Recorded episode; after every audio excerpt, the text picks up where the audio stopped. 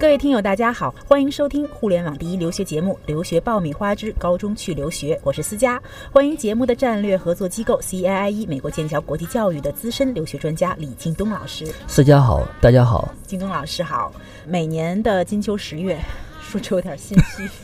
今年是灰色的十月，对于北京来说，所以在每年的这个时节呢，美国的高中学校都会成群结队的空降北上广，参加一些展会，面试学生，呃，也是一派繁忙的景象。那么我们也知道，就是京东老师您那边呢，也会在近期都会有这种来自美国的一些高中学校的一些校长啊等等过来造访什么的。这一期的节目开始呢，我们在未来的每个月当中会跟大家来介绍一所比较有特色的美国的。的私立高中也来通过在不同的学校之间的一些观察，体验一下美国的不同的学校的一些教育的理念、一些特点。那么首先呢，今天景东老师呢帮我们选择了一所学校，叫做查尔斯怀特学校，距离啊西雅图非常的近。首先想请问一下景东老师，为什么把这所学校放在我们第一期来讲？因为这个是我们最有代表性的一个学校，嗯，呃，而且有一部特别有名的电影，汤唯拍的那个叫《北京遇上西雅图》啊，对对，我们专门做了一个西雅图的专题，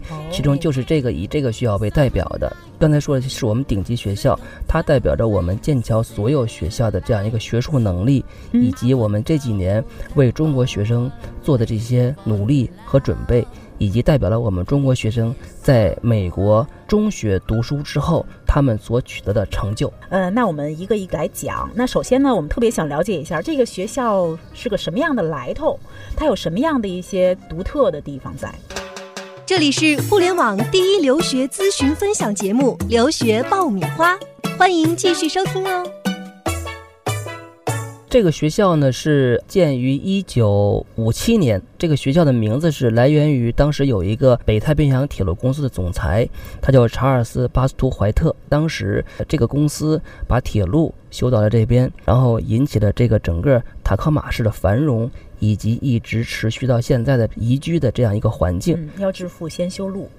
所以呢，当地的在筹建一所新的学校的时候呢，专门以他的名字命名了这所学校，叫查尔斯怀特。因为我大概几年前的时候到那边去旅行过，呃，印象比较深的就是一家非常有名的那个雷尼尔啊，对，雷利尔山国家公园，那个地方的环境上来讲，保持一种原生态的一种感觉。看了一下那个学校的一些校舍呀什么的，有更像是那种。呃，后现代主义的那种风格，像那种红色的砖墙，然后有点像博物馆的那种校舍。说那这所学校他们的这种，呃，比如说从学科上来说，有一些什么样的这种特长？在这样的一个呃环境优美的地方，到那个学校去读书的那些学生的反应是什么样的？刚才说它是我们一个顶级的学校，那么就是说它在学术上面、教育的方式方法上面，它都是做的非常非常到位。那就举个例子来说，你像我们。呃，今年毕业的几个中国的这个高中生，在这个学校的升学状况，他们其中有百分之八十以上的学生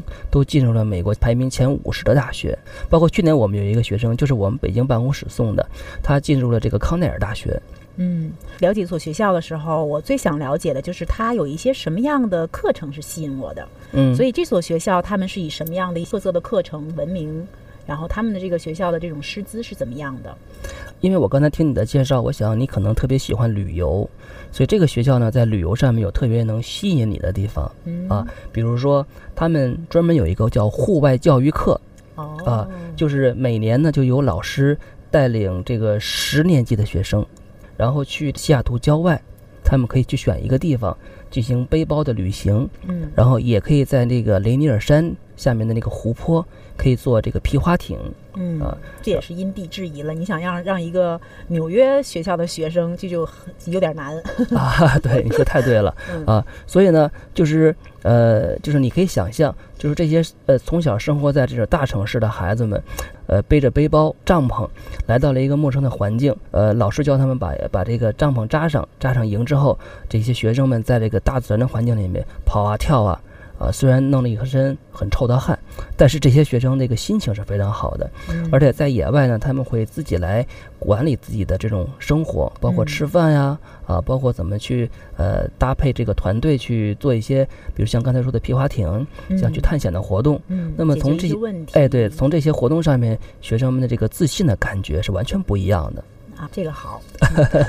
啊，另外呢，这个学校呢还会有一个全球的交流项目。嗯啊，他们每年九月学校会举办一个就是青少年的一个峰会，这个峰会的名字呢叫做全球议会，所以就是模拟一个成人世界的这个联合国会议的一个形式。嗯那比如说今年他们是邀请了四个国家的中学生组织一个圆桌的一个论坛，讨论的是一个叫做生存和人权的一个问题。所以你能想象一群高中生要穿的很正式的一个西服，坐在那个一个呃大厅里面去辩论呃世界人权的发展，包括人类生存的一个现状，这个场景实际上能让人看到特别的希望，就是历练自己对整个世界的一个责任。呃，视野也是还蛮开阔的，也也是不简单的一些话题。对，嗯所以这就是这个学校为学生们做的准备。我们说完了它的一些特色的呃这种课程之后，我们再来看，那像这样的一个学校，它的这个入学的门槛有多高？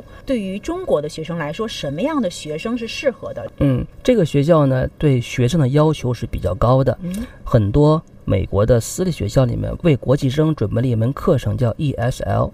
这个学校就没有准备，所以所有的国际生进入这个学校之后，必须是同时就具备了你用本土语言去上课交流的这样一个能力。嗯啊所以对语言的要求非常的很高，对，所以它的基本上的门槛儿是九年级托福分数要达到七十分，只有达到这个分数了，学校才会给予你面试的机会。当然了，面试才是决定你是否进入这个学校的最终的一个标准。